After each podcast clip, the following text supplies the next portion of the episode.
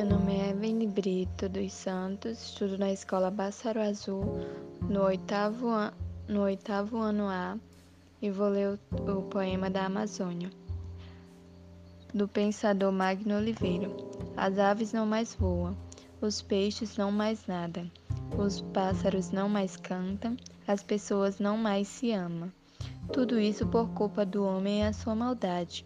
Tudo por culpa do homem e a sua falta de caridade.